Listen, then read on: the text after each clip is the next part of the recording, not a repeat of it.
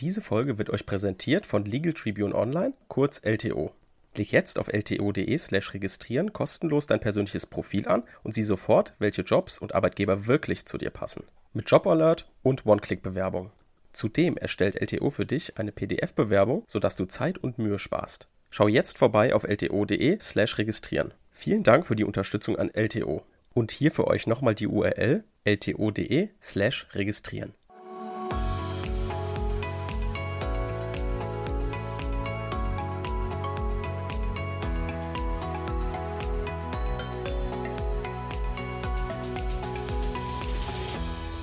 Willkommen zu einer neuen Folge Kurz erklärt. Heute sind wir wieder im Verwaltungsrecht unterwegs. Wir haben ja uns inzwischen angeguckt im Verwaltungsrecht. Wenn wir es nochmal kurz durchgehen, wir haben einmal die Einführung gehabt, da haben wir uns einen grob Überblick über das Verwaltungsrecht verschafft, auch so mit ein bisschen Blick ins Staatsrecht, aber das wollen wir jetzt noch nicht behandeln, sondern wir fangen mit dem Verwaltungsrecht AT an, haben so ein bisschen die Merkmale des Verwaltungsaktes uns angeguckt, haben also geguckt, ja, Regelungswirkung, Außenwirkung, Behörde und so weiter. Das hatten wir abgehakt und haben uns in der letzten Folge einen Überblick verschafft über das Thema Neben- und Inhaltsbestimmung. Da haben wir uns jetzt zunächst nur mal angeguckt, was ist eine Nebenbestimmung, wir haben uns angeguckt, was ist eine Inhaltsbestimmung und wir haben schon Probleme verortet. Also wir haben gesagt, ah, es könnte ein Problem geben in der statthaften Klageart, wenn ich irgendwie gucken muss, ob Nebenbestimmungen isoliert anfechtbar sind. Da gibt es auch eine relativ neue Rechtsprechung zu vom Bundesverwaltungsgericht.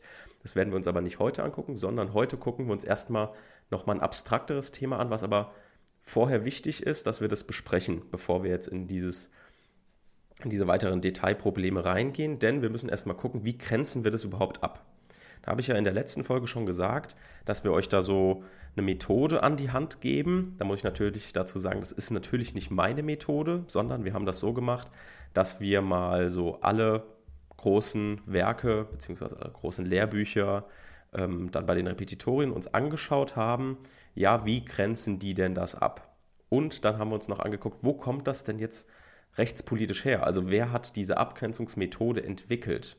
Und das werden wir uns heute anschauen. Also wir werden einmal so einen rechtshistorischen Einblick haben. Also wir werden uns angucken, wo kommt diese Abgrenzungsmethode her? Also wie grenzt man Neben- und Inhaltsbestimmung voneinander ab? Weil das natürlich ein Problem ist oder beziehungsweise ja doch ein Problem, was über Jahre schon bestanden hat und sich immer wieder Leute zu Gedanken gemacht haben. Da gibt es auch ähm, Begriffe, die zum Teil überholt sind, Begriffe, die auch von bestimmten Professoren und größeren Werken kritisch gesehen werden. Das werden wir euch dann auch an die Hand geben. Dieser erste Block ist aber für die Klausurenbearbeitung an sich eher zweitrangig. Das ist, dient einfach wieder unserem Prinzip, dass wir hinterfragen, warum es ist etwas so. Wir wollen den Sinn und Zweck von etwas äh, herausarbeiten, wollen uns irgendwie anschauen, ja, ähm, warum müssen wir denn jetzt in der Klausur eigentlich dieses Problem prüfen, damit wir auch verstehen, also dieses Problem einfach verstehen. Ne? Das haben wir schon immer so gemacht, das werden wir auch heute so machen. Und dann so gegen Ende, im letzten Drittel, werden wir uns anschauen, wie man mit einer oder mit der Methode, die ich am besten finde, werden wir uns anschauen, wie man da Inhalts- und Nebenbestimmung voneinander abgrenzt. So viel vorweg, es ist nicht so schwer. Also Inhalts- und Nebenbestimmungen, man, macht, man tut sich da oft schwerer, als es eigentlich ist gerade in den Anfängen des Studiums oder am Beginn des Referendariats, wenn man das meiste schon wieder verdrängt hat. Da ist es nochmal wichtig, dass man sich das nochmal auffrischt. Aber es ist jetzt nicht so, dass, dass, dass es eine total komplizierte rechtliche Situation ist, sondern man muss sich einfach kurz merken, ah, woher kommt das Problem, wie grenze ich voneinander ab.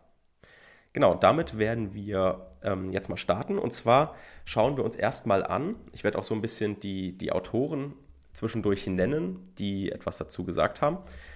Und wir beginnen einmal mit dem Paragraphen, wo das geregelt ist. Natürlich Paragraph 36 VWVFG, das haben wir uns in der letzten Folge schon angeguckt.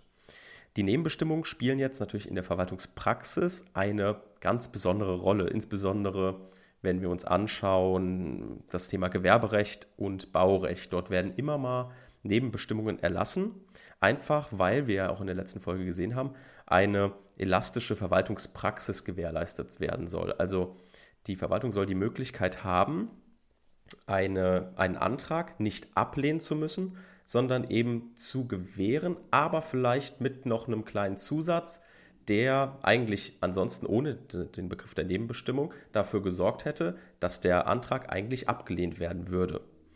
So, und genau diese Hilfe gibt jetzt der Gesetzgeber der Verwaltung und sagt, hier, guck mal, wenn du ein, einen Antrag hast, der an sich okay ist, aber ein kleiner Zusatz, den wollt ihr noch haben, der ist noch notwendig, um die Voraussetzungen vollständig zu erfüllen, dann erlass doch den Verwaltungsakt mit einer Nebenbestimmung. Und hier zeigt sich auch, dass eben eine Nebenbestimmung nicht den Inhalt der Hauptregelung bestimmt. Ne? Es ist also nur eine zusätzliche Bestimmung. Das sehen wir ja schon allein von dem Wort. Es ist praktisch eine Bestimmung neben dem Verwaltungsakt. Und diese Nebenbestimmung ergänzt jetzt die Hauptregelung oder beschränkt sie. Und diese Nebenbestimmung ist immer accessorisch zu dem, zu dem Hauptverwaltungsakt. Und hier kommen eben in Betracht, ähm, aus 36 haben wir uns letzte Folge ja auch angeguckt, Befristung, Bedingung, Widerrufsvorbehalt, Auflage und Auflagenvorbehalt.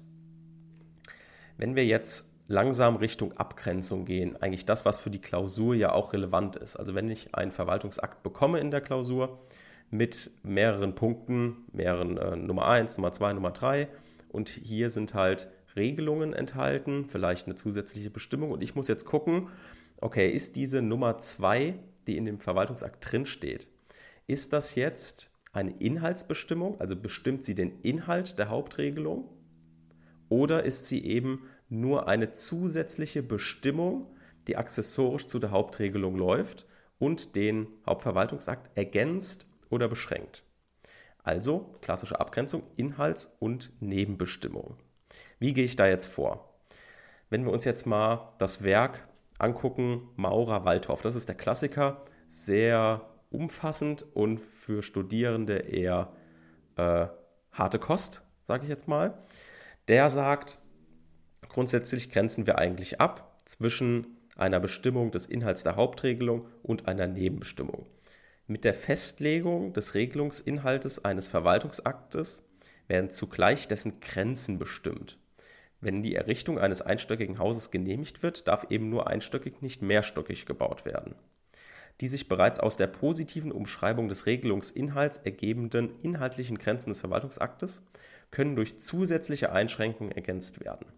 Solche positiven oder negativen Umschreibungen legen überhaupt erst den Inhalt des Hauptverwaltungsaktes fest, sind also keine Nebenbestimmungen. Die Abgrenzung, jetzt wird es wichtig, die Abgrenzung zwischen Inhaltsbestimmung und Nebenbestimmung ist jedoch im Einzelnen schwierig und durch Auslegung aus der Sicht des Empfängerhorizonts zu ermitteln. Das heißt, wenn ihr jetzt eine Ziffer habt, Nummer 2, und wisst nicht, ist das jetzt eine Inhalts- und Nebenbestimmung, dann ist euer erster Satz genau das. Ihr sagt, ja, wir können das jetzt äh, anhand des Wortlauts, ist es nicht direkt erkennbar, ob das jetzt eine Inhalts- oder Nebenbestimmung ist. Und wir müssen jetzt auslegen. Aus Sicht des Empfängerhorizontes. So, das ist also euer erster Satz, damit ihr dem Korrektor zeigt, aha, jetzt lege ich aus. Und jetzt könnt ihr auch dann loslegen. Und zwar mit dem Wissen, was wir uns jetzt aneignen. Und da kommen wir natürlich zu dem klassischen Satz, den ihr wahrscheinlich in jedem Lehrbuch findet, der finde ich aber nicht so gut weiterhilft. Müssen wir uns natürlich trotzdem anschauen. Und zwar ist es jetzt so, während Nebenbestimmungen zusätzliche Regelungen zu einem inhaltlich bestimmten Verwaltungsakt treffen, legen die Inhaltsbestimmungen erst den Gegenstand und die Grenzen des Verwaltungsaktes fest. Das ist eigentlich nichts anderes, was wir schon allein anhand des Wortlauts Neben- und Inhaltsbestimmung uns sagen können. Hilft uns jetzt nicht weiter, ist aber trotzdem gut, wenn man es nach diesem, nach diesem Auslegungssatz auch noch bringt, damit man sozusagen festlegt, an welchen Kriterien ich jetzt auslege. Und jetzt kommt eigentlich die Methode, die ich am besten finde oder diesen Satz, wo man am meisten eine Inhaltsbestimmung bestimmen kann. Denn ich würde es so machen, dass ihr guckt, ist es eine Inhaltsbestimmung? Wenn nein, ist es eine Nebenbestimmung. Das ist eigentlich so, um das ihr euch kümmern müsst. Also bestimmt es jetzt den Inhalt der Hauptregelung und, oder eben nicht. Und eine Inhaltsbestimmung liegt jetzt insbesondere vor, wenn der Verwaltungsakt mit einem anderen Inhalt als beantragt erlassen wird und sich dieser als Minus oder Aliot gegenüber dem Antrag erweist. Das heißt, klassischerweise eine Genehmigung wird qualitativ verändert. Ich gebe euch hier zwei Beispiele. Ein Beispiel für ein Minus ist, der A erhält eine Baugenehmigung für ein landwirtschaftliches Anwesen mit der Maßgabe, dass ein bestimmter Emissionsrichtwert nicht überschritten werden darf. Er hat eine vollumfassende Baugenehmigung beantragt, bekommt jetzt aber ein weniger, als er beantragt hat und kann das jetzt nicht als Nebenbestimmung anfechten. Dann gibt es natürlich noch ein Beispiel für das Aliot und das ist schon ein Klassiker, den wir das letzte Mal genannt haben. Das ist eben, dass die Baugenehmigung für ein Walmdach beantragt wurde. Stattdessen wurde aber ein Flachdach genehmigt. Ihr müsst jetzt nicht wissen, was ein Walmdach ist, das weiß ich nämlich selbst nicht und es ist auch nicht notwendig, das irgendwie nachzugucken, denn es geht einfach nur darum, dass etwas anderes gegeben wurde, als beantragt ist. So, das ist eben das Beispiel für das Aliot. Also, ihr werdet in der Klausur eigentlich nur damit konfrontiert, dass eventuell etwas beantragt ist. Ihr bekommt ein Minus oder ihr habt etwas beantragt und bekommt was anderes. Und dieser, diese Bestimmung ist jetzt eben eine Inhaltsbestimmung. Und genau für diese Rechtsfigur, also dieses Minus und Aliot, wurde in der Rechtsprechung und Literatur ein Begriff entwickelt. Wo der herkommt, werden wir uns gleich anschauen. Der ist auch nicht unumstritten und sowohl Literatur als auch Rechtsprechung gehen von, diesem, von dieser Rechtsfigur weg. Aber nichtsdestotrotz ist diese Situation immer noch die, dass es dann eine Inhaltsbestimmung und keine Nebenbestimmung ist. Was ich jetzt mit Rechtsfigur meine, ist folgende. Und zwar wurde die sogenannte modifizierte Auflage entwickelt. Die modifizierte Auflage ist danach allein schon dem Wortlaut nach unpassend, denn es ist keine Auflage im Sinne einer Nebenbestimmung von 36, sondern, sondern eben diese Rechtsfigur, die zeigen soll, dass es sich um eine Inhaltsbestimmung und nicht um eine Nebenbestimmung handelt. Also eigentlich total widersprüchlich, dass es so genannt wurde. Deswegen wird es auch in manchen als modifizierte Gewährung oder ähnliches formuliert.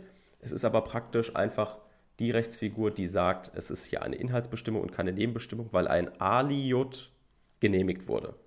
So, was ist das jetzt genau für eine Rechtsfigur und wo kommt die her? Ne, das wollten wir uns ja auch anschauen, einfach damit wir verstehen, mh, hm, ja, wa warum gibt es jetzt dieses Problem, warum gibt es die Formulierung modifizierte Auflage.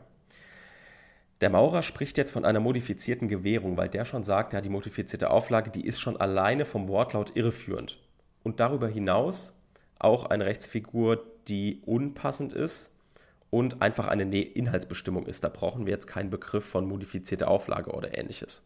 Und zwar erklärt der Maurer diese Situation folgendermaßen. Die modifizierte Gewährung bezeichnet Konstellationen, in denen der Bürger einen Verwaltungsakt beantragt hat und der gewährte Verwaltungsakt von diesem Antrag, auf jeden Fall wichtig, für den Bürger ungünstig abweicht. Diese abweichenden Bestimmungen werden in Rechtsprechung und Literatur unter dem irreführenden Schlagwort der modifizierten Auflage diskutiert.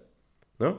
Die, die, modifizierte Auflage ist halt deshalb irreführend, weil sie eben nicht eine klassische Auflage im Sinne von 36 Absatz 1 Nummer 4 VWVFG sind, sondern eben eine klassische Inhaltsbestimmung des Verwaltungsaktes. So, und diese modifizierte Auflage wurde in der früheren Rechtsprechung entwickelt und geht zurück auf eine These, die entwickelt wurde im Jahr 1969 und zwar von dem Herrn Weyreuter. Dieser Herr Weyreuter hat ähm, diese modifizierte, diese Rechtsfigur entwickelt, der modifizierten Auflage, anhand des Beispiels, was wir auch schon genannt haben. Ne? Ähm, dieses Flachdach, Walmdach. Damals ging es um einen Fall, den dann das, Bundesverwaltungsgericht entschieden hat und das Bundesverwaltungsgericht hat sich damals 1974 dann dem Herrn Weyreuter angeschlossen, und zwar im folgenden konkreten Fall. Es ging um eine baurechtliche Genehmigung eines Transportbetonwerks, die mit zahlreichen als besondere Auflagen bezeichneten Nebenbestimmungen erteilt wurde, unter anderem unter der Nummer 11 mit der Auflage, einen bestimmten Lernpegel nicht zu überschreiten. Das Gericht führte dazu aus, die sonach zwar als Auflage zu beurteilende Nebenbestimmung Nummer 11 betrifft aber nicht eine selbstständig neben die Gewährung tretende besondere Leistungsverpflichtung, sondern unmittelbar das zur Genehmigung stehende Vorhaben selbst und ist deshalb im Hinblick auf diese Genehmigung von modifizierender Funktion. Eine solche modifizierende Auflage bewirkt eine qualitative Änderung der Gewährung in Bezug auf den Antragsgegenstand. Ist damit also, wie wir schon gesehen haben, eine Inhaltsbestimmung. Ne? Also das haben wir praktisch ja schon uns vorher so entwickelt. So, diese Rechtsfigur wurde nach und nach immer wieder kritisiert und gesagt, ja, die muss aufgegeben werden, die ist überflüssig. Unter anderem Professor Stelkens, der jetzt auch ab und zu in unserem Podcast zu Gast ist. Der sagt auch, nee, es ist überflüssig, wir müssen die aufgeben, das brauchen wir gar nicht. Es handelt sich nicht um eine Auflage, sondern halt einfach um eine inhaltliche Veränderung des Verwaltungsaktes gegenüber dem Antrag. Da brauchen wir nicht die Rechtsfigur der modifizierten Auflage, wozu auch? Weil hier hat der Bürger einfach nicht das bekommen, was er beantragt hat. Es wurde also die Gewährung, die er ja bekommen hat, wurde modifiziert. Das ist jetzt aber einfach ein tatsächlicher Vorgang und hierfür braucht man in der Regel keine Rechtsfigur. Wenn jetzt der betroffene Bürger eben damit nicht einverstanden ist, kann er eben nicht die Einschränkung oder Veränderung anfechten, weil sie eben eine Inhaltsbestimmung ist, sondern muss auf Erlass des von ihm begehrten Verwaltungsaktes klagen. Also das, was er vorher beantragt hat, muss er dann mit einer Verpflichtungsklage einklagen. Und hier kommen wir jetzt auch schon zur Überleitung zu der Frage, ob eine Nebenbestimmung isoliert anfechtbar sind, beziehungsweise wie wir in der statthaften Klageart damit umgehen und kommen praktisch jetzt zum klausurrelevanten Teil. Also, warum betrifft uns diese Problematik Abgrenzung Inhalts- und Nebenbestimmung überhaupt in der Klausur? Die betrifft uns in der Klausur in der statthaften Klageart, denn ich muss mir überlegen, handelt es sich jetzt um eine Inhalts- und Nebenbestimmung? Hintergrund ist der, dass eine Nebenbestimmung isoliert anfechtbar sein kann. Inwieweit und wie oft, das werden wir uns in der nächsten Folge angucken. Aber erstmal soweit, Nebenbestimmungen sind isoliert anfechtbar, Inhaltsbestimmungen nicht. Das heißt, es entscheidet hier genau die statthafte Klageart. Also wenn ich jetzt eine, zu einem Ergebnis komme nach meinem Auslegen, nach den Sätzen, die wir genannt haben, wir haben ausgelegt, aha, es ist eine Inhaltsbestimmung, dann muss ich sagen, okay, eine Anfechtungsklage kommt hier nicht in Betracht, sondern ich muss eine Verpflichtungsklage auf Neuerlass erheben. Jetzt ist es aber so, wenn es eine Nebenbestimmung wäre, also unser Ergebnis der Auslegung nach dem Empfängerhorizont ergibt, aha, es ist eine Nebenbestimmung, dann kann man die isoliert anfechten und damit wäre dann die Anfechtungsklage statthaft. Jetzt kann man natürlich ganz kurz überlegen, ja, kann ich denn trotzdem auf Neuerlass klagen, auch wenn es eine Nebenbestimmung ist? Das ist auf jeden Fall nicht sinnvoll, denn wir gehen ja immer nach dem effektivsten Klägerbeginn. Also was möchte der Kläger und wie können wir es am effektivsten durchsetzen? Ein Neuerlass ist aber Quatsch. Warum ist das Quatsch? Weil er ja mit, einer, mit einem Verwaltungsakt, mit Nebenbestimmung, ja die Gewährung, die Genehmigung bekommen hat. Ne? Er hat ja was beantragt und diese Genehmigung hat er ja bekommen. Er hat nur eine kleine Nebenbestimmung dabei, die er nicht mag. Die kann er aber isoliert anfechten und dann bleibt grundsätzlich die Gewährung bestehen. Das ist gut für ihn, weil dann kann er eben schon anfangen, äh, beispielsweise zu bauen oder ähnliches. Das heißt, diese Unterscheidung ist für uns in der Klausur gerade relevant, Inhalts- und Nebenbestimmung. Nochmal als Zusammenfassung, wenn wir uns entscheiden, es ist eine Inhaltsbestimmung, dann müssen wir eine Verpflichtungsklage erheben und haben wir uns entschieden, aha, es ist eine Nebenbestimmung, können wir die isolierte Anfechtungsklage gegen eine Nebenbestimmung erheben. Und für die Klausur werdet ihr den Streit jetzt folgendermaßen führen. Also, ihr habt einen Verwaltungsakt, wo ihr nicht genau wisst, okay, ist das, was ich anfechten möchte, das, was ungünstig ist, das, was das Klägerbegehren erfüllt, das möchte ich weghaben. Ist das jetzt eine Inhalts- und Nebenbestimmung? Aha, der Wortlaut ist nicht eindeutig, wir müssen es nach dem Empfängerhorizont auslegen. Dann kommt das, was wir schon gesagt haben, also diese klassischen Abgrenzungsmethoden. Und dann formulieren wir einfach mit eigenen Worten und ähm, überlegen uns, was das für uns ist. Ist es jetzt eine Inhaltsbestimmung, eben weil es vielleicht die alte Rechtsfigur der modifizierten Auflage ist, also ein Aliot zum Antrag ist oder ein Minus? Oder ist es eben eine Gewährung nur mit, einem, mit einer kleinen Nebenbestimmung, ein Zusatz, der praktisch den Hauptverwaltungsakt ergänzt oder beschränkt? So, und wenn wir dann zu dem Ergebnis kommen, Inhaltsbestimmung, Verpflichtungsklage, Nebenbestimmung, dann isolierte Anfechtungsklage. Und wenn wir dann in der Nebenbestimmung sind und sagen, aha, isolierte Anfechtungsklage, Inhaltsbestimmung weg, keine Verpflichtungsklage, dann kommen wir zu dem Streit, den wir in der nächsten Woche führen. Das heißt, in der, das heißt, in der statthaften Klageart würde es dann noch weitergehen. Und zwar geht es dann weiter um die isolierte Anfechtbarkeit von Nebenbestimmungen. Und diese isolierte Anfechtbarkeit von Nebenbestimmungen, inwiefern das möglich ist, was wir dann in der Begründetheit vielleicht noch beachten müssen, das schauen wir uns ausführlich in der nächsten Folge an und werden euch dann praktisch das Gesamtbild präsentieren der statthaften Klageart bei der isolierten Anfechtung von Nebenbestimmungen, wo man zunächst abgrenzen muss, ist das nicht vielleicht eine Inhaltsbestimmung. Und damit sind wir am Ende der heutigen Folge. Wir haben euch die Relevanz erklärt, wo es wichtig werden kann, mal abzugrenzen, was das für Folgen hat, wo wir es besprechen müssen. Und damit haben wir, glaube ich, einen ganz guten Klausurbezug hergestellt. Das nochmal so ein bisschen rechtshistorisch eingeordnet. Und ja, ich hoffe, es hat euch geholfen. Ansonsten würden wir uns freuen, wenn ihr unseren Podcast bewertet. Das hilft uns immer sehr. Es ist immer noch ungefähr nur drei bis fünf Prozent, die uns bewerten. Der Rest äh, hört einfach zu, was auch vollkommen in Ordnung ist. Aber für uns ist natürlich aus mehreren Gründen hilfreich, wenn ihr uns einfach eine 5-Sterne-Bewertung auf Spotify oder Apple Podcast da lasst. Einmal, damit man natürlich ähm, eine größere Reichweite bekommt, dass man mehr gesehen wird. Und andererseits natürlich auch für uns ein Feedback, ah, ähm, ja, es gefällt euch, was wir hier machen. Genau, dann ähm, hören wir uns in der nächsten Woche. Tschüss.